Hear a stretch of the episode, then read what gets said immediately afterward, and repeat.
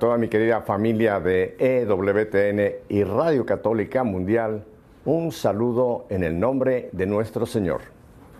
Bueno, pues ahora con la ventaja de la tecnología vamos a viajar rápidamente y nos vamos a trasladar a la ciudad de Bogotá, Colombia, donde tengo a mi invitada de este día, la señora Ilva Alfonso de Guevara. Ilva, bienvenida a nuestra fe en vivo. Muy buenos días, Pepe. Mil gracias por esta invitación. No, gracias a ti por haberla aceptada. Así que qué bueno tenerte por aquí.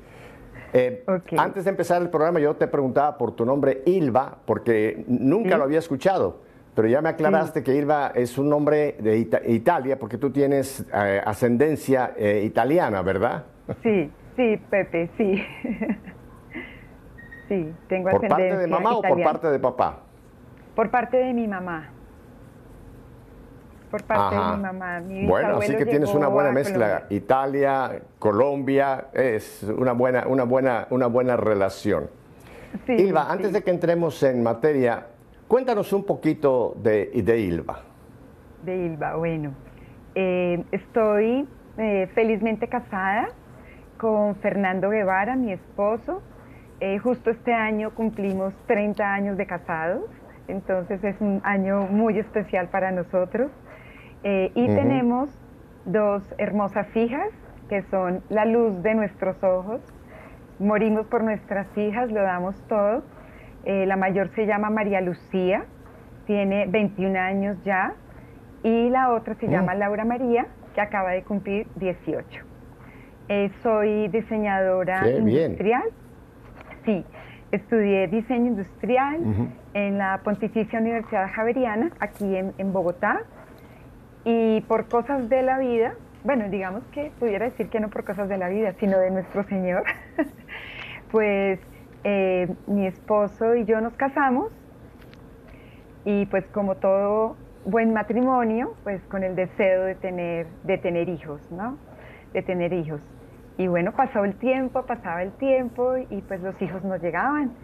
Y entonces empezamos a, no lo voy a negar, empezamos a ir a, muchos médicos especialistas en este tema y siempre con el objetivo de que nuestros hijos llegaran, que si llegaban, que llegaran biológicamente por todas las vías naturales, pero que sin embargo investigaran médicamente qué pasaba.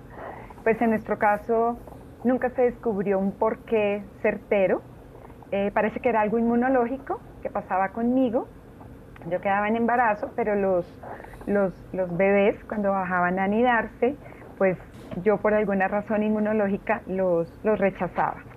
Entonces, un gran médico, al que recuerdo mucho, de nombre Francisco, me acuerdo muy bien, que pues eh, yo llegué, incluso ya yo fui sola al médico y, y porque mi esposo, él siempre me decía que estuviera muy tranquila, que él siempre me iba a amar y siempre me iba a querer, así no pudiéramos tener nuestros hijos biológicos, que eso era algo que nadie puede prever, nadie puede saber, que eso no iba a cambiar en nada nuestra relación matrimonial. Entonces, sin embargo, yo como buena mujer, como somos, ¿no? Entonces me fui al último médico y me fui con un, cerro de documentos, de historias, de laboratorios, de todo. Y me acuerdo que este médico vio todo cerró, no me dijo nada y yo me quedé como viéndolo, yo, ¿qué le pasa, no? Más o menos. Y entonces me dice, Ilva, no molestes más, no molestes más, eh, ¿por qué no adoptas? Y yo me acuerdo que yo me sorprendí, pero fue la voz de Dios y fue la voz de la Virgen, porque siempre pedíamos a Dios y a la Virgen que nos guiara por el camino que ellos quisieran. Y yo le dije, pues doctor, pero ¿y? Me dijo, no te preocupes, yo te ayudo, pero ya. Y bueno, yo me acuerdo que yo salí sorprendida y, llamé ahí mismo a mi esposo y le dije, amor, y me dijo, bueno, ¿qué te dijo este médico? Y le dije, amor, que si adoptamos. Y me acuerdo que mi esposo me dijo, ¿qué qué? Que si adoptamos. Y me dijo, adoptemos, hagámosle, ¿qué hay que hacer? ¿Qué hay que hacer? Y mm. las cosas de Dios, que él hace todas sus ingenierías espectaculares. Yo tenía unas amigas que habían adoptado. Pero yo me acuerdo que yo había estado incluso en los baby shower y todos estos niños y todo, pero lejos de imaginarme que yo algún día iba a estar ahí. Y lo primero que hicimos fue obviamente visitar algunos amigos nuestros que habían tenido esta opción de vida tan espectacular y, y preguntamos tal, nos dijeron, ninguno nos dijo que hubiera sido una mala decisión, todos nos dijeron que era la decisión más espectacular que hubieran podido tomar. Y bueno, más nos tardamos en buscar la fundación donde llamamos, yo llamé creo que a los dos días y dije, listo, yo, yo, nosotros estamos dispuestos a adoptar y nos dijeron, perfecto, arrancamos el proceso y, hay un dato muy curioso, eh, muy lindo, y es que yo siempre le había pedido a la Virgen de Guadalupe que, me guiara, porque sé que ella es la patrona de los niños no nacidos, Entonces siempre le había dicho que nos orientara, que nos guiara, que ella con su manto, con su, con su mirada nos, nos dijera, háganlo, porque esta no es una decisión sencilla. Y no es una decisión que uno diga, como si yo comprara un carro, si lo compré y no me gustó, pues lo devuelvo. No, esa es una decisión de vida, porque es decidir que tu hijo llegue por otro camino, que lo vas a engendrar en tu corazón y así es como él va a llegar a tu, va a llegar a tu vida, a tu matrimonio, a formar esa familia. Entonces, arrancamos el proceso, pero curiosamente el 12 de diciembre fue el día en que recibimos la llamada de que éramos los padres de María Lucía. O sea, la verdad, a María Lucía sí le teníamos el nombre porque la verdad yo no sé, pero siempre había pensado que mi primera hija iba a ser una mujer. Eh, y, pues cuando nos llamaron... Déjame te pues detengo... Sí. Déjame te detengo aquí un, momentito. Ah, porque yo quisiera ahora ir un poquito hacia atrás, hacia tu historia, porque ya nos estás hablando de este, este momento maravilloso de la adopción de la primera hija, pero déjame volver un poquito atrás. Eh, en tu familia, o sea, entre tu familia de papá y mamá, ¿cuántos son ustedes? Eh, ¿Es esta familia tuya una familia, supongo, por ser una familia colombiana católica? Cuéntanos un poco de tu familia, porque eso va a reflejar después tu, deseo de tú tener tu familia. Eh, porque si venimos de un hogar funcional, obviamente tenemos toda las, la sabiduría, el testimonio para después nosotros querer una familia, ¿no? O viceversa. Hoy día mucha gente no quiere una familia porque han vivido una familia disfuncional y eso se refleja en, lo que desean para su vida. Cuéntanos un poquito de tu familia, Ilva. Bueno, eh, yo soy la primera hija de cuatro hermanos. Con, pues mi papá y mi mamá eh, cumplieron 62 años de matrimonio. Eh, mi papi murió mm. hace tres años y mi mami, pues desafortunadamente murió hace ocho meses. Eh, pero tuvimos una familia espectacular. Mis papás eran unas personas muy sencillas, muy sencillas, pero unos padres excepcionales, excepcionales que nos enseñaron el valor de la vida, nos enseñaron el valor del matrimonio, nos enseñaron el valor de amarnos para siempre. Mis tres hermanos eh, todos tenemos unos matrimonios muy lindos. Mi hermana, una de mis hermanas, eh, tiene dos niñas. Es más, mi mami alcanzó a ser bisabuela. Mis dos primeras sobrinas mm. tienen una 30 años y la otra tiene 29 y ellas ya son madres también. Eh, y mi hermana, una de mis hermanas ya lleva 30, 32 años de casada, la otra lleva 20 años, mi hermano lleva 22 años de casado. Entonces, y todos tenemos hijos. Eso a mi mami siempre y mi papi siempre nos dijeron que eran, los hijos eran los que alegraban una familia y que era el, fin de un matrimonio, que era, e, ellos, ellos siempre nos decían que por, que por nosotros ellos habían luchado por salir adelante, que éramos la luz. Eh, mi mami fue una mujer que siempre se dedicó a nosotros en el hogar y eso es algo que no tiene... Eso es algo que no tiene precio. Ella siempre estuvo con nosotros, siempre fue esa mamá que siempre estuvo ahí, muy sencilla, costeña, muy alegre. Mi papi era del interior, mi papi era un poco más serio, pero hicieron un, un, un juego increíble, o sea, fue increíble, fue increíble. Y por el lado de mi esposo, eh, mis suegros van a cumplir este año 63 años de casados, ellos sí eh, todavía viven los dos, eh, también unos abuelos unos suegros espectaculares. Tienen dos, mi esposo tiene dos hermanos y también mis cuñados tienen unos matrimonios muy lindos. Cada uno de ellos tiene dos hijos. Entonces, pues somos una familia muy linda, una familia muy, muy sencilla, pero con unos ejemplos por el lado de nuestros padres excepcional. Claro, claro. Oye, cuéntame, ¿dónde conociste al afortunado hombre que el Señor te regaló, a Fernando? A Fernando.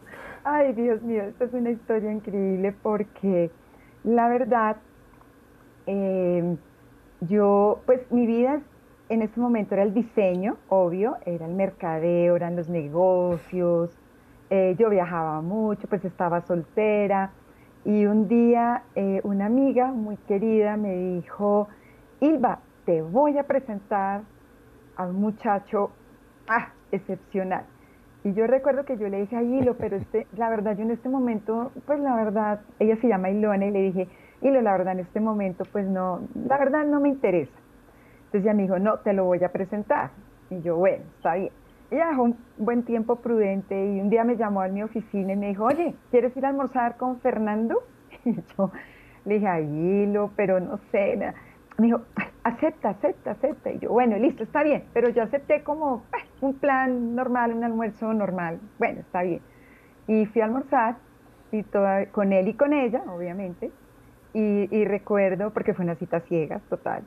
Y recuerdo que, que, que, apenas me recogieron, pues mi amiga, ella se pasó a la parte de atrás del automóvil, yo me pasé a la parte de adelante. Claro, ella me dijo, pues Silva tiene que quedar al lado de Fernando.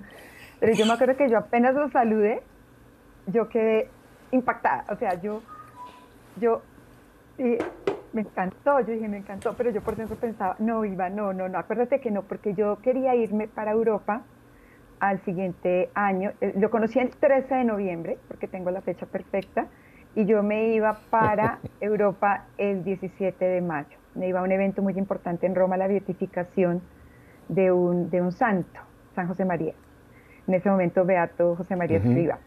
Entonces, eh, nada, o sea, en el, en el, almuerzo pues quedamos los dos encantados, felices de la vida. Yo, ay, yo decía, Dios mío, es que me encantó mucho, me gustó mucho. y él, eh, pues me dejaron en la oficina y tal, y por la noche él me invitó a, a salir, y salimos, y todavía me acuerdo que empezamos a hablar, a conversar. El mismo día. Oye. El mismo día. El mismo día del almuerzo. El mismo día del almuerzo, ya por la tarde me estaba llamando que si, que si salíamos a comer. Entonces le dije que listo. Oye, rápido. Rapidito, esto fue de una y entonces me invitó a comer y me acuerdo algo muy curioso porque cuando me invitó a un, a un restaurante muy bonito, muy lindo y me acuerdo que él me dijo que cuáles eran mis proyectos en mi vida. Entonces yo le dije que la verdad, pues yo me iba para Europa y como buena diseñadora yo me quedaría quedar un tiempo en Europa porque Italia pues es un, es un muy bien sitio para especializarse en diseño, que era mi vida. Y yo me acuerdo y le dije, no, yo voy a la, a la, a la beatificación, pero yo me voy a quedar, yo me quiero quedar. O sea, yo, yo voy viendo es otras cosas. Y él me acuerdo que me dijo, tú no vas a viajar. Y me acuerdo que yo le dije, ¿cómo así? O sea, es que yo no te estoy pidiendo permiso. A ver, yo te estoy afirmando que yo me voy. y me dijo, tú no te vas. Y efectivamente, no me fui. y aquí estoy, casada. Me casé en julio. Eh, fue un noviazgo muy lindo, un noviazgo espectacular y, y, pues me casé, felizmente casada, nos casamos el 18 de julio y pues bueno, llevamos 30 años de un matrimonio espectacular. O sea que se lo recomiendo a todo el mundo, el matrimonio vale la pena, vale la pena. Ajá. Oye, así que fue un noviazgo, un noviazgo bastante, bastante rápido, porque parece que el flechazo fue, fue muy certero, tanto él hacia ti y, tú hacia él. O sea que no hubo, no hubo que caminar mucho camino para ver si esta es la chica, si esta es el chico. Pronto ya. No. Fue de una. Yo siempre le había pedido mucho a la Virgen, a la Virgen a la Virgen que me mandara un muy buen hombre y, ella me escuchó. San José también escuchó. Em, un hombre excepcional, excepcional, que me ha colitado todas las locuras en la vida, todo, porque después con, con, cuando tomamos la decisión de la adopción, pues empezando por eso, ¿no? Él me aceptaba todas las locuras. Y, después yo le dije a él, después de un tiempo, eh, cuando yo, pues cuando recibimos a las niñas, cuando recibimos a Malu, la primera, eh, yo decidí no trabajar y eso fue un mutuo acuerdo para dedicarme a la niña. Porque yo decía, tanto, tanto desearla, tanto desearla, pues me voy a dedicar a ella. Y claro, eso fue fuerte, eso fue fuerte, porque más o menos decirme la gente, pero Ilva, pero es que vas a dejar tu trabajo, tus cosas, o sea, ¿no? Y yo sí, pero ¿qué pasa? No pasa nada. Lo único que puede pasar es que pues no vamos a tener de pronto unos lujos que antes podríamos tener, ¿no? Digamos, poder viajar más, a nosotros nos encantó viajar mucho, eh, poder viajar, de pronto poder tener un mejor carro, poder tener de pronto una mejor casa. Nosotros ahí incluso ni siquiera teníamos casa propia, vivíamos en arriendo, pero pues fue un choque fuerte, pero dijimos, no pasa nada, no pasa nada. Y ese tiempo de los hijos chiquitos pasa tan rápido, pasa tan rápido, pasó a toda. Recibimos a Malo, al poco tiempo recibimos a Lalis, y cuando entraron las dos al colegio, ahí sí yo decidí eh, trabajar. Y ahí fue cuando la Universidad de La Sabana me abrió las puertas, pero siempre decidí medio tiempo para poder estar con mis hijas por las tardes. Siempre estar ahí cuando ellas llegaran del colegio. Déjame, déjame te hago otra pregunta. Eh, yo soy muy preguntón, ya lo sabes. Y hay cosas que luego me, me, llaman la atención eh, cuando me están contando un poquito como tú de tu caminar. mencionaste a la Virgen de Guadalupe que tú le pediste a la Virgen de Guadalupe que intercediera. ¿Cómo, ¿Cómo entró la Virgen de Guadalupe en una colombiana? Porque aunque la Virgen de Guadalupe es la emperatriz de América, pero bueno, los mexicanos somos un poco celosos. No, no, no, no. Eh, la puede siempre cualquier persona tener como su madre también. Pero ¿cómo entra Guadalupe en, tu, en tu vida espiritual? ¿Mi vida? Pues em, la Virgen de Guadalupe Siempre he querido mucho a la Virgen desde mi colegio. Mi colegio nos enseñó muchísimo a querer a la Virgen. Eh, pero especialmente cuando empecé a conocer de San José María, pues empecé a ver el, cariño tan especial que le tenía a la Virgen, tanto que él murió viendo a la Virgen de Guadalupe, ¿no? Que él la vio. Él, la vio y ahí mismo cayó y murió y empezó la Virgen de Guadalupe a interesarme mucho, a, interesarme mucho. Obviamente, cuando empecé a entender que ella era la patrona de los niños no nacidos, pues todavía me empezó a interesar muchísimo más. Entonces recuerdo también unas monjas que me regalaron un cuadro muy grande de la Virgen de Guadalupe y en ese cuadro están todos los significados que tiene ella, de su lazo indicando la maternidad, de sus ojos en los cuales se veían todas las figuras del indio Juan Diego, de todas las personas que estaban en el momento en el que ella se apareció en la tilma al, indio Juan Diego, eh, los rayos, todo, todo, todo el significado de la Virgen de Guadalupe. Y, y, eso me, me, impactó muchísimo, y más el hecho de que ella fuera la patrona de los niños no nacidos, porque empecé a darle un significado ya diferente, ¿no? El significado de la vida, ese significado de la vida, que no significa que las otras advocaciones de la Virgen no, la, no lo tengan, pero para mí ella en especial me, me, impactó cantidades. Y pues a ella fue, por eso fue que le pedí mucho por, por mis hijas y, y ese milagro patente de ella de decirme, o sea, que me llamen a mí el 12 de diciembre a decirme, eres la mamá de María Lucía, yo y Fernando es el papá de María Lucía, cuando a ti te llaman a avisarte yo, yo decía, es que, ¿qué más puedo pedirte, Virgen? ¿Qué más puedo pedirte, hermosa? Yo le decía, ¿qué más puedo yo pedirte que estás tú ahí presente? Y pues mi hija es Lucía, también lo tiene por el nombre de, la esposa del indio Juan Diego y también de Lucía, la de los tres pastorcitos de Fátima. Pastorcitos de Fátima, sí.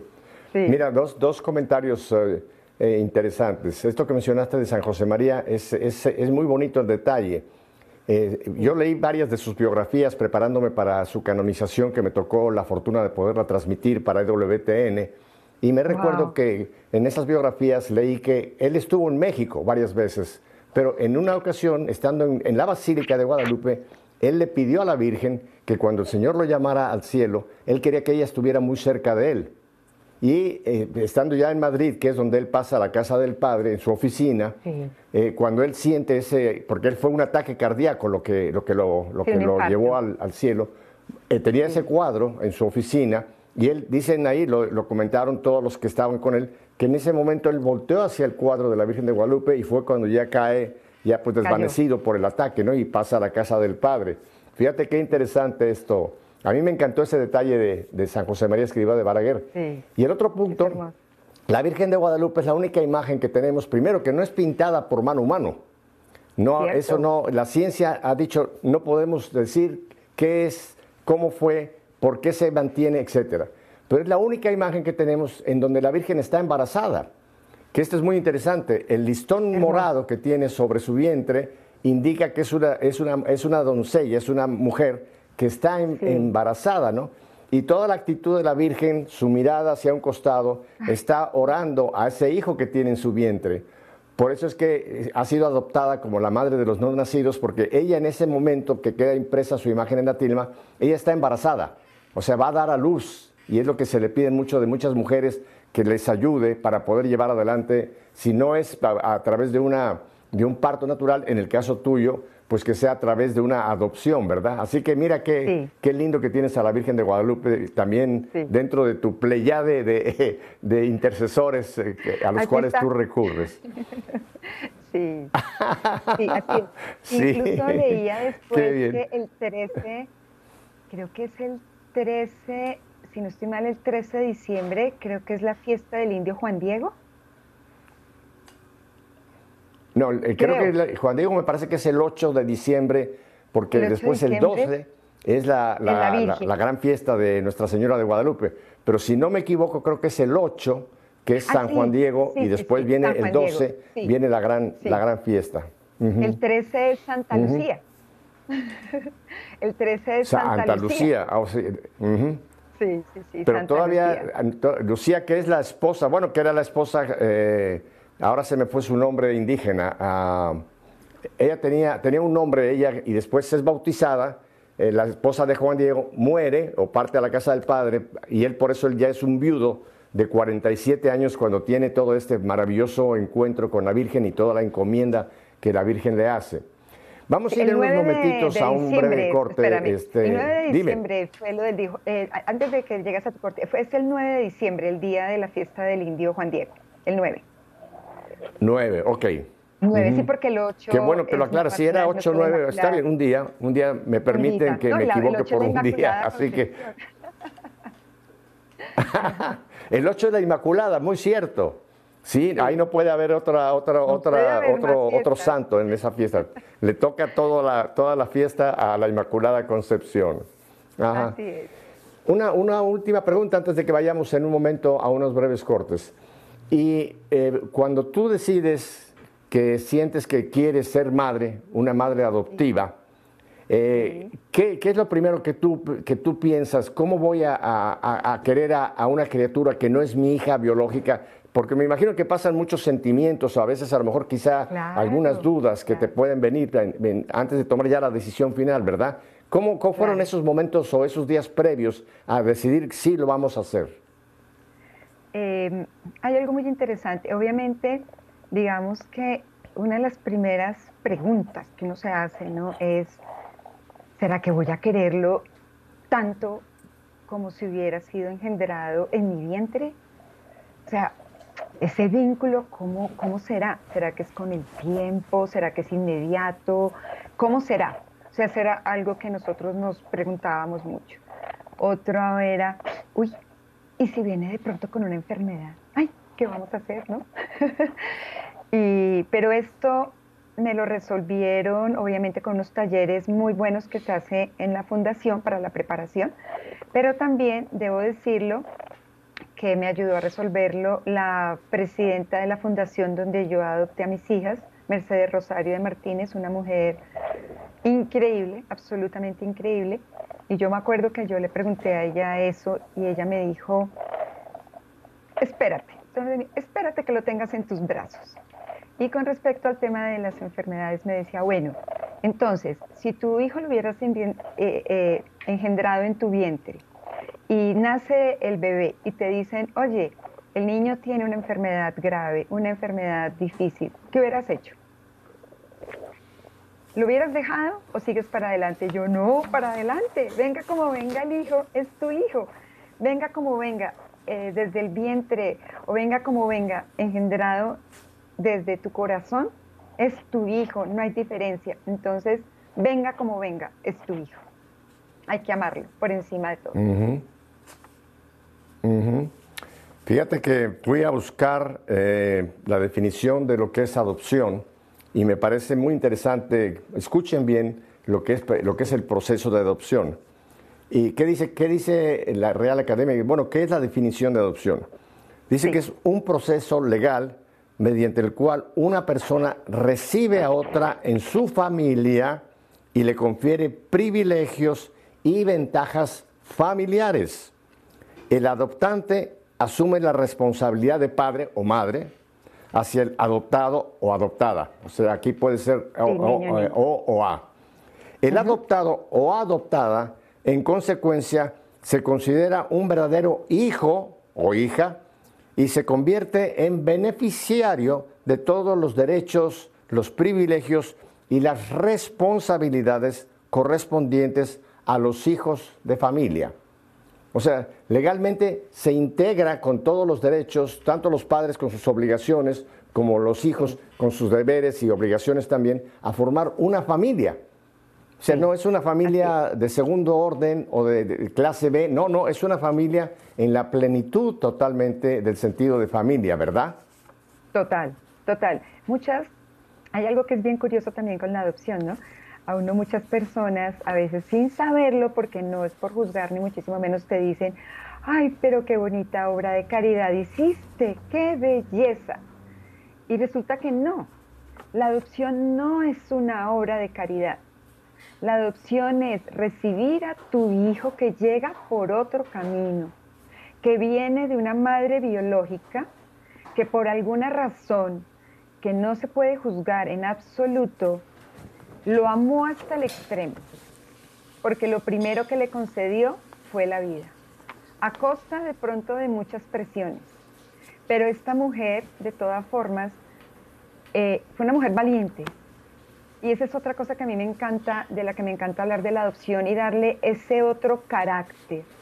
Una madre biológica que da a su hijo en adopción es una madre que verdaderamente amó, ¿Por qué? Porque amar es querer el bien y la perfección de ese otro.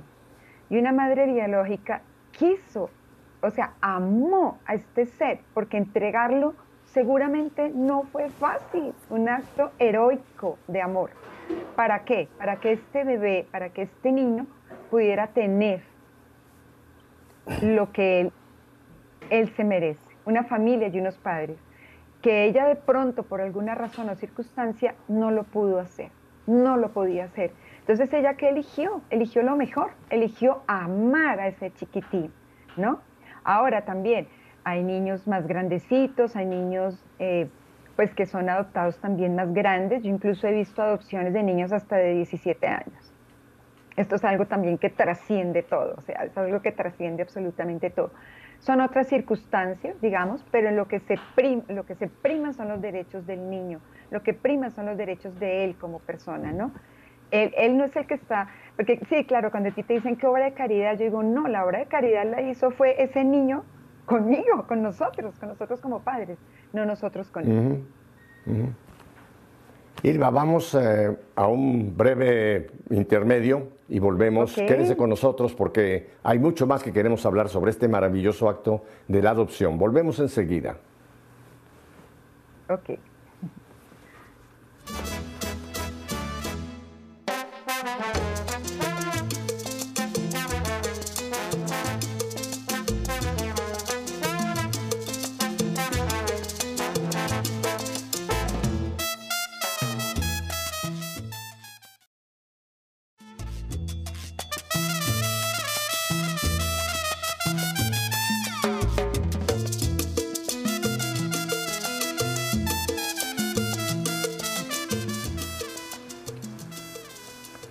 Bueno, estamos con Ilva allá en Bogotá, Colombia. Ilva, yo quisiera que centráramos un punto que es fundamental, que es nuestra relación con Dios. Porque fíjate que la adopción se convierte en la forma fundamental en lo que los creyentes, nosotros los creyentes, vivimos y nos relacionamos con Dios y con los demás creyentes.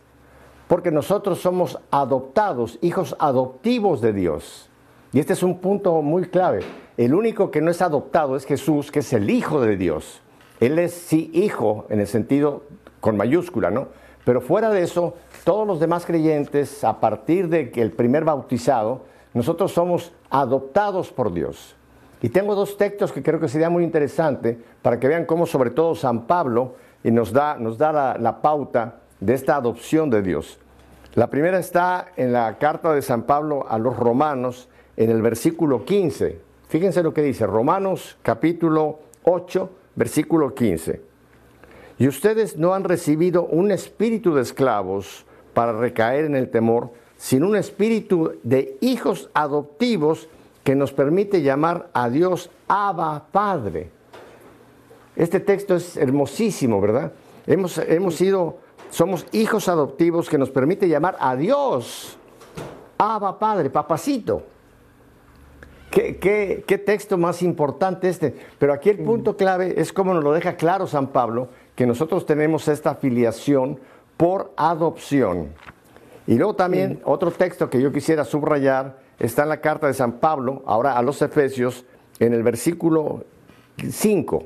Es eh, Efesios capítulo 1, versículo 5. Y Él nos predestinó a ser sus hijos adoptivos por medio de Jesucristo conforme al beneplácito de su voluntad. Es el amor de Dios, Ilva, el que nos adopta. Es el amor de Dios que nos recibe como hijos y nos hace hermanos de Jesucristo. Pero es importante cómo Dios, al, tener esta adopción, nos da entonces todos los beneficios de los hijos y nos ama, nos ama como ama a su Hijo Jesucristo. Claro, hay una relación especial, ayer celebramos hace unas semanas la Santísima Trinidad, hay una relación especial de amor entre el Padre, Hijo y Espíritu Santo, ¿no?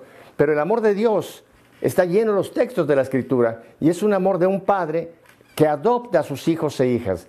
Yo creo que ese es el modelo perfecto que tenemos para la adopción ya en el caso tuyo de un matrimonio que han decidido esto, recibir a estas, en este caso tuyo, estas dos jovencitas ahora y darles todo el cariño de niñas. Cuéntanos entonces un poco del proceso que ustedes siguieron para, para que les pueda servir a otros padres quizá eh, el ejemplo que ustedes siguieron. Ilva, cuéntanos. Bueno, mm, una vez nosotros dijimos que, que sí queríamos hacerlo, entonces ahí el primer paso es buscar entonces eh, la fundación o los sitios encargados de estos procesos, ojalá siempre sea un sitio oficial. Eso sí es algo que yo recomiendo mucho, que ojalá, sea el sitio oficial del país en el que se encuentre la persona que desee adoptar. Eh, ¿Por qué? Porque son procesos que son totalmente transparentes eh, desde el punto de vista legal, que eso es muy importante, o sea, que sea algo totalmente transparente. También para que puedas eh, recibir los talleres de preparación para la adopción, porque esto es muy importante. Eh, recibimos unos talleres increíbles que, que yo digo, es, eh, eh, es, es, tan absolutamente increíble este tema que yo digo, incluso ni, a veces ni siquiera para los padres biológicos existen estos talleres. En cambio, para nosotros los padres mm. adoptantes sí existen los talleres para prepararnos para la adopción y para entender realmente qué es lo que significa adoptar.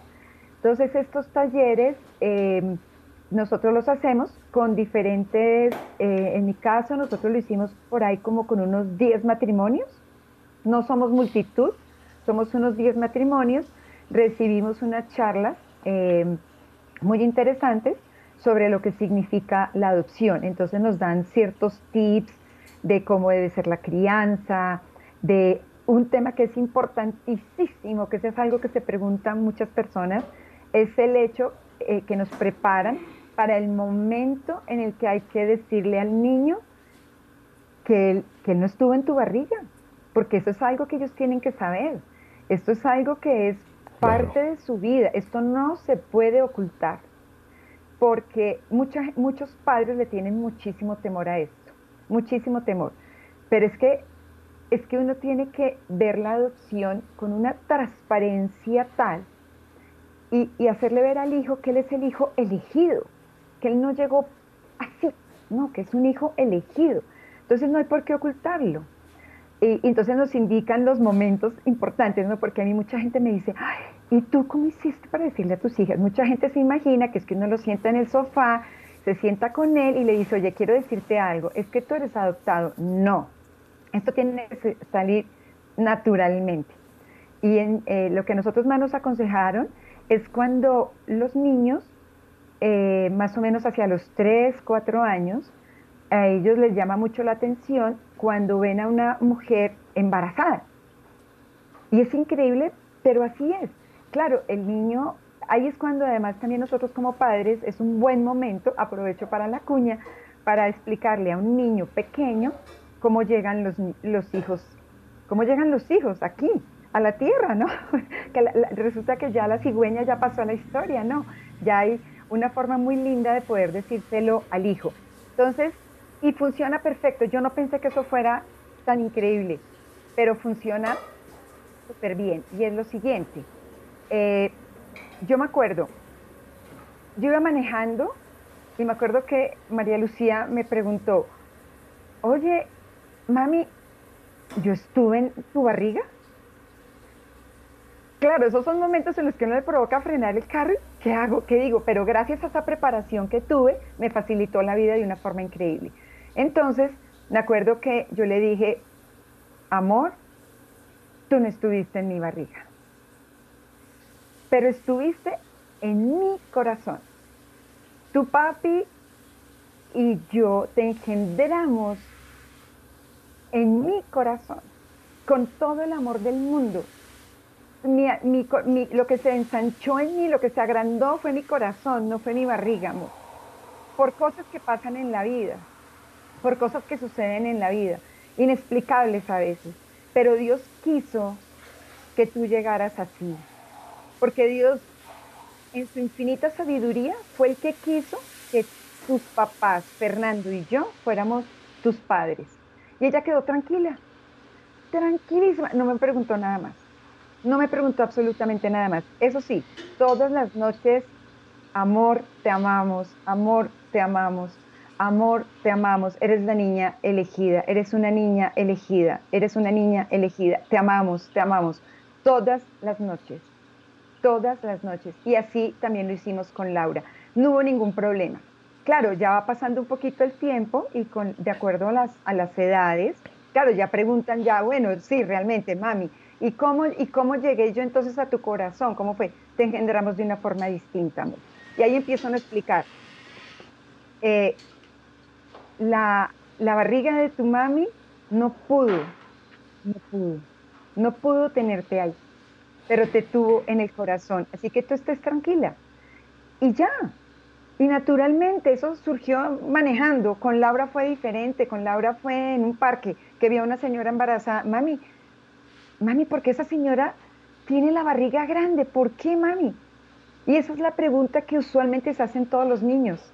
Y es el momento especial para explicarles cuando llega un niño, de acuerdo a su edad, obviamente, no hay que explicarlo todo, paso a paso, paso a paso.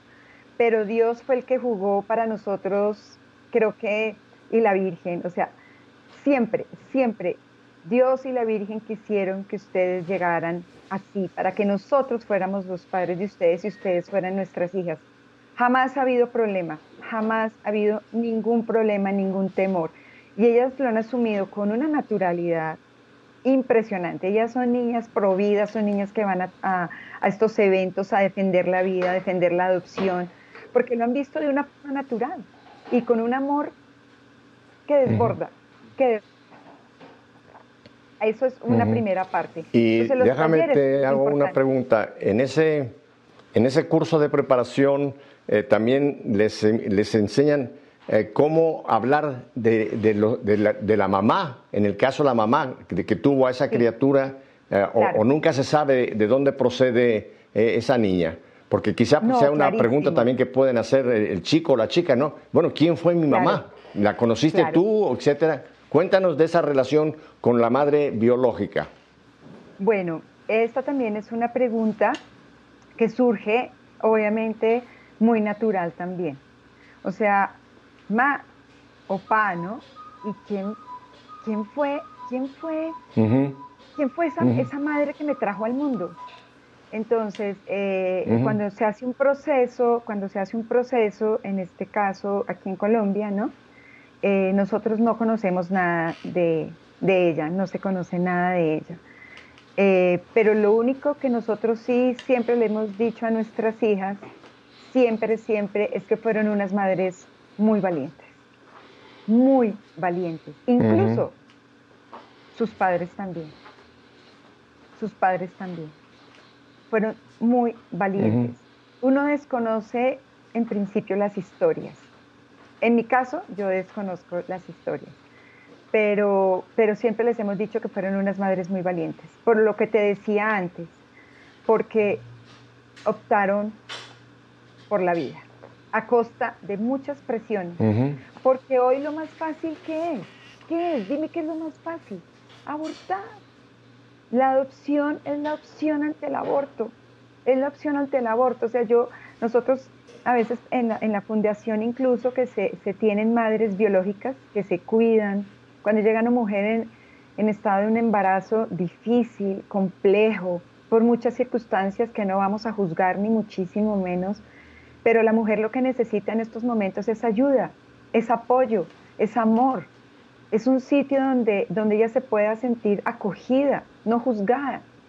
Y finalmente, en este hogar, donde se acoge a la madre, a la madre biológica, se les da absolutamente todo, todo, todo, todo, alimentación, ayuda eh, médica, ayuda psicológica, ayuda espiritual. Y ella tiene la facultad ella solita, nadie, bajo ninguna presión, bajo ninguna presión, ella decide si se queda con su hijo o si ella decide entregarlo en adopción. Y cualquiera de las dos, pues es totalmente válida. Pero yo digo que son las mujeres más valientes del mundo, las que más han amado, porque a veces a la madre biológica no se le reconoce ese acto de amor tan increíble. Yo una vez en un programa en Radio María, justamente, tuve la posibilidad de estar con una madre biológica, ella y yo en el mismo programa, ¿no? Aquí en Colombia. Y yo al final del programa, yo la abrazaba y yo le decía, gracias, gracias. O sea, no era la madre biológica de ninguna de mis hijas, pero solamente ella fue como la, la figura para yo poder abrazarle y decirle, gracias. Y ellos tienen ellas quedan con una paz muy tranquila, porque yo he hablado con más de una de ellas, y ellas tienen una paz muy grande. Siempre sí se van a acordar de su hijo, tengo la certeza de eso, se van a acordar de él, pero con paz y con tranquilidad, porque saben que él está bien, está bien y que está amado por una familia que lo ama en extremo. Entonces, este es otro de los puntos muy importantes que también hay que asumirlo con la mayor naturalidad, con el mayor amor, digo yo. Claro, claro. Y, otra pregunta más, ¿y la madre biológica sabe eh, a qué familia fue asignada esa criatura o la madre o, esa información también se, se mantiene confidencial? Se mantiene confidencial, se mantiene confidencial. Eh, hacia los 18 años. Sí, me parece, me parece muy prudente porque pudiera darse el caso de que una madre biológica quiera ir en un momento a ver a su hija o su hijo y eso sí puede crear una situación un poco difícil, ¿verdad? Entonces creo que queda claro que no hay esa información para que no pueda haber pues estos momentos difíciles. Ilva, tú has escrito un libro que se llama Y cuando no llegan los hijos. ya el título es perfectamente, y tienes otro que está en producción. Pero bueno, cuéntanos de este y cuando no llegan los hijos y qué puede la gente encontrar y dónde lo pueden encontrar las personas que tengan interés. Háblanos un poco de y cuando no llegan los hijos. Bueno, eh, la verdad, esta es, una guía, es una cartilla muy sencilla eh, en la que se da una guía a los padres que de pronto se estén cuestionando la adopción. Entonces la intención, este, esta cartilla, pues me la me, inspiraron, me ayudaron, fueron mis compañeros de trabajo de la Universidad de La Sabana, especialmente pues del Instituto de la Familia, y fue lanzado en una feria aquí del libro en Colombia, donde sacamos varios libros con tema de familia, y el mío, pues obviamente fuera el tema de la adopción. Este libro, la idea es, es una guía práctica, muy sencilla, pero al mismo tiempo hay algo pues muy mío, ¿no? De, mi experiencia como madre adoptante. Y es una guía práctica, es simplemente eh, los, los, temas más generales, ¿no? O sea, cómo se generan los vínculos, que esa es una de las preguntas que tú me hacías eh, y, y, que es una de las cosas que uno se cuestiona mucho. ¿Será que yo me voy a vincular a mi hijo con el tiempo? Y resulta que no tú te vinculas con tu hijo, yo casi que diría desde el momento en que haces la carta que quieres adoptar, o sea, desde ese momento yo pienso que arranca la, el embarazo, desde ese momento arranca el embarazo. Eh, en el momento que tú recibes a tu hijo, esos son momentos sublimes, absolutamente, es un momento sublime, es indescriptible. Eh, mi esposo y yo sentimos que era Dios y la Virgen entregándonos a nuestras hijas. Ese, tú recibes a tu hijo y esa primera mirada jamás se te va a olvidar, jamás y ese primer abrazo. Y un segundo después te pueden decir, oye, no, devuélvelo, que es que no, no. Ah, ah, ah, es lo mismo que, que una madre biológica que está en la clínica, le entregan a su bebé, se lo ponen en el pecho y a ver si a esa madre le van a decir, oye, no, devuélvelo lo que es que no es tuyo. Nada, desde ese instante es tu hijo y por ese hijo vas a dar la vida, la vida entera. Entonces, eso lo describo un poco, eh, eh, también describo las motivaciones, realmente qué es lo que te lleva a ti a, adoptar, ¿no? Porque eso es uno de los temas centrales en los procesos de adopción. ¿Qué es lo que verdaderamente a ti te está motivando? No porque estoy sola y entonces quiero tener compañía, no, porque ahí es cuando de pronto pueden ser adopciones fallidas, ¿no? Es que es tu hijo, es que es tu hijo, o sea, es una decisión muy importante. Eh, Hablo también un poco, obviamente, del proceso, del proceso eh, pues a nivel de las leyes colombianas, porque pues lo hice aquí en Colombia, y describo mucho todas las preguntas que, se, que usualmente pues se hace un padre que quiere adoptar. Ahí las se resuelven de una forma muy sencilla. Obviamente pongo también unos poemas muy lindos en torno a la adopción, pues dando el significado verdadero de, este, de esta opción tan espectacular. Hubo un punto que mencionaste que me, encantó mucho, que dices tú que al momento que uno firma ya la petición oficial de la adopción, es, ahí empieza el, embarazo. Me gustó mucho eso porque efectivamente cuando una mujer queda embarazada, no, no sabe qué, qué, va a ser niño, niña, en fin, sabe que está ya en un proceso esa criatura y que van a ser un tiempo para poderlo tener ya físicamente, ¿no? Así que me gustó mucho esa idea de, al momento de firmar, de firmar la, la, solicitud, prácticamente empieza ya el embarazo. Es una frase muy bonita. Sí, ¿Y dónde la gente, Ira, dónde la gente puede obtener este libro tuyo? Pues mira, eh, en este momento pues el libro eh, se puede conseguir es en físico únicamente, porque estuve investigando si de pronto era factible conseguirlo por ebook, pero todavía no está en ebook. Eh, por ahora es físicamente, yo al final del programa pues voy a dejar mis datos, si hay alguien que le interesa, pues yo la verdad yo lo puedo enviar por correo, que no es lo usual, pero también es muy rico recibir hoy en día algo por correo, ¿no? En físico.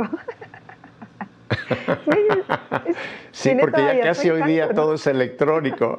Todo es electrónico. Bueno, hoy ya te llegan los regalos electrónicos. Exacto, también lo puedo, pues yo creo que incluso mandar electrónicamente, eh, pero es como mi, mi, mi, ¿cómo se dice? Como mi, lo que yo escribí, obviamente, que se envió a, la a, a, imprimir, de pronto lo puedo también enviar así, o si no, pues en, en físico, que es este, pues creo que se alcanza a ver un poquito, es este. Y pues es muy, es muy sencillo. Es muy sencillo. Y el otro que viene en camino, pues es el que tengo sobre testimonios. Ya es sobre testimonios, que ese sí es, es muy lindo, donde tengo testimonios espectaculares de personajes de talla mundial que jamás nos hubiéramos imaginado que hubieran sido adoptados, como un Nelson Mandela, como un Steve Jobs, eh, un López Lumón, que fue un niño adoptado en África, que tiene un libro espectacular que se llama Caminar para vivir, correr para vivir, perdón. En Boris Cyrulnik, que es un, un señor espectacular, él es un eh, psiquiatra dedicado al tema de la adopción. Eh, él fue adoptado y tiene muchos libros, un Boris Cyrulnik, que es de talla mundial en este tema. Eh, una Sara Barrena, por ejemplo, tengo también ahí un, testimonio de Sara Barrena, porque me ha encantado mucho también las adopciones multiculturales. Española que adoptó una niña en la China, eso también son cosas que son increíbles. Eh, Claire em, Colwell, que es una niña también que fue adoptada, que estuvo pues eh, al borde de ser abortada. Y ella sí es una niña, ella sí es norteamericana, vino aquí a Colombia y yo escuché el testimonio de ella y es algo increíble, ella también aboga mucho por la adopción. Entonces, pero eso está en, ya está en el hornito, está a punto de salir, el de testimonio. Y entonces, para la gente que tenga interés en tu libro, en el que ya está ya impreso, eh, vamos a poner, y tú nos vas a dar ahora la dirección donde la gente te puede contactar, porque ahí, está saliendo en pantalla, pero para la gente que nos sigue por Radio Católica Mundial, que no tiene la pantalla, lo puedan este, escribir. Así que danos ah, tu dirección despacito para que la gente lo pueda anotar. ¿Tiene papel y lápiz? Rápido, tome un papel, una pluma, un lápiz, lo que usted quiera, porque ahora Ilva nos va a dar su dirección donde usted puede hacer contacto con ella para tratar de que este libro llegue a, su, a sus manos. Así que, ¿dónde te pueden escribir, Ilva? Bueno, entonces es muy sencillo porque es mi nombre, I de iglesia, L, V de vaca, A, Ilva, Alfonso, así, ahí doble A, Ilva Alfonso, Alfonso con S, con S por favor, Ilva Alfonso arroba hotmail.com. Esa es mi dirección. Ahora, el hotmail, para quien no habla inglés, se escribe H-O-T, eh, H-O-T, M-A-I-L. Sí, y Ese es en inglés, hotmail. H-O-T-M-A-I-L.com, C-O-M. Listo. Y mi teléfono también. O sea, acuérdese, Ilva, Alfonso, juntito todo, no lo separe.